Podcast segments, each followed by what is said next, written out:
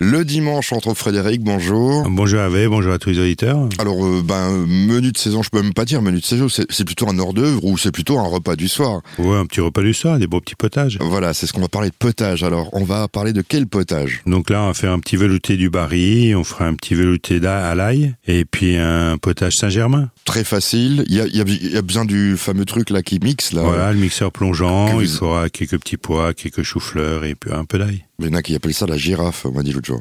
Mixeur Oui, polar. Ouais, oui, c'est pas, oui, oui, C'est on appelle pareil. Ça, en cuisine, on appelle ça comme ça, ouais. Voilà, c'est ce que c'est ce qu'on me disait. Euh, ça m'a toujours surpris comme. nom. Et, euh, donc des petits pois, j'ai compris.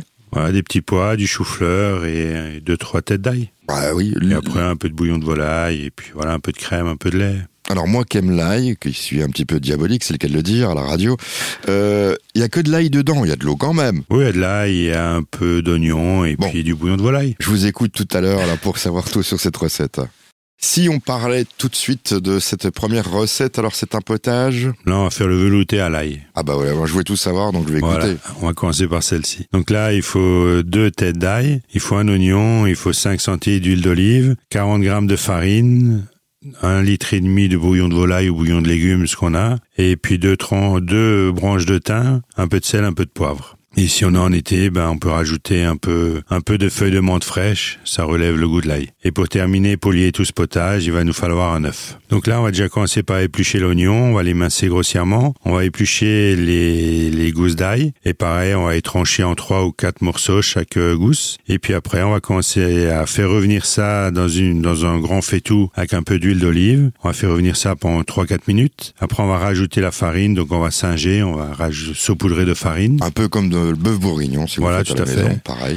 Et on va laisser pendant une ou deux minutes, on va mélanger tout ça et après on va rajouter notre bouillon de volaille, les branches de thym, un peu de laurier et on, puis on va laisser cuire ça pendant une petite heure. Et pendant ce temps que ça cuit, on va, pré- on va juste garder deux gousses d'ail, ça j'ai oublié, deux gousses d'ail. euh, Bon, il y en a toujours qui traînent chez moi, donc vous ou pouvez sinon continuer. on peut, on, on peut en, ga- on en trouvera ailleurs justement. On va prendre deux trois gousses d'ail qu'on va éplucher, on va émincer finement et on va les faire euh, griller dans une poêle avec un tout petit peu d'huile. On va les faire torréfier pour amener un peu de croquant au potage aussi, un peu de goût. Et une fois que le potage est cuit, ben on va passer notre mixeur plongeant, on va lier, on va mixer jusqu'à ce qu'on a un potage bien lisse et on va au dernier moment avant de servir, on va rajouter notre blanc d'œuf. On mélange euh, pareil avec le mixeur pour lier et au dernier moment, on va rajouter notre jaune d'œuf et on mixe aussi avec le mixeur plongeant, un peu de sel, un peu de poivre. On va mettre ça dans des assiettes ou dans des bols et on va juste mettre quelques lamelles de d'ail torréfié dessus. Il vaut mieux que l'œuf. euh, bon, il faut pas que ça boue, quoi, hein, parce que l'œuf. euh, Oui, il faut euh, hors du feu, oui, bien sûr. Oui, parce Sinon, on va avoir une ça va être- catastrophe. Ça va être bizarre. Sinon, ça aura tourné, oui.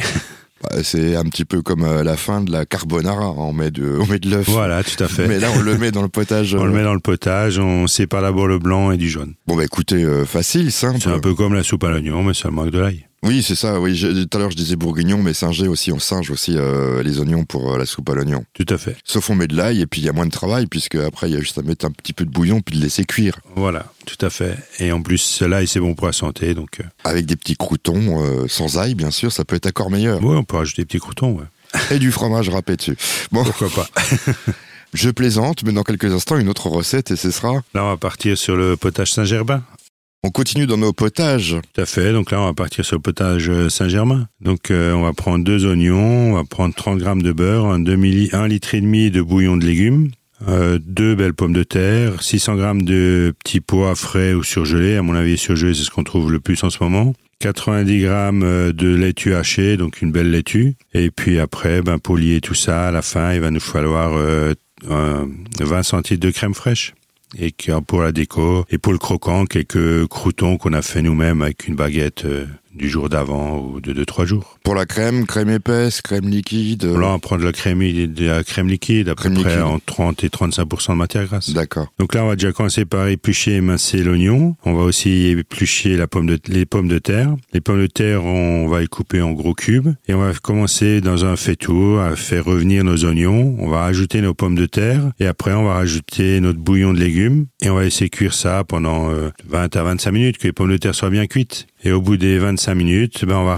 rajouter notre laitue qu'on a finement hachée, nos 600 grammes de petits pois, et on va laisser cuire de nouveau pendant à peu près 3-4 minutes. C'est juste que le petit pois, il perd pas trop la couleur, qu'on le cuit pas trop. Et donc après, ben, il suffira de mixer, Et une fois qu'on a mixé, ben on va rajouter notre crème fraîche, on mélange, on remixe un coup. Si on a des petits morceaux de petits pois, on peut le passer au tamis si on n'aime pas les morceaux. Et puis après, il suffira de- d'assaisonner si c'est pas assez assaisonné, de déguster avec quelques petits croutons. Simple et facile. Très simple. Voilà, moi j'aurais pris la cocotte minute pour ça aller plus vite, mais euh, Ouais, on peut prendre un cocotte minute, oui. parce que moi je suis un peu fou.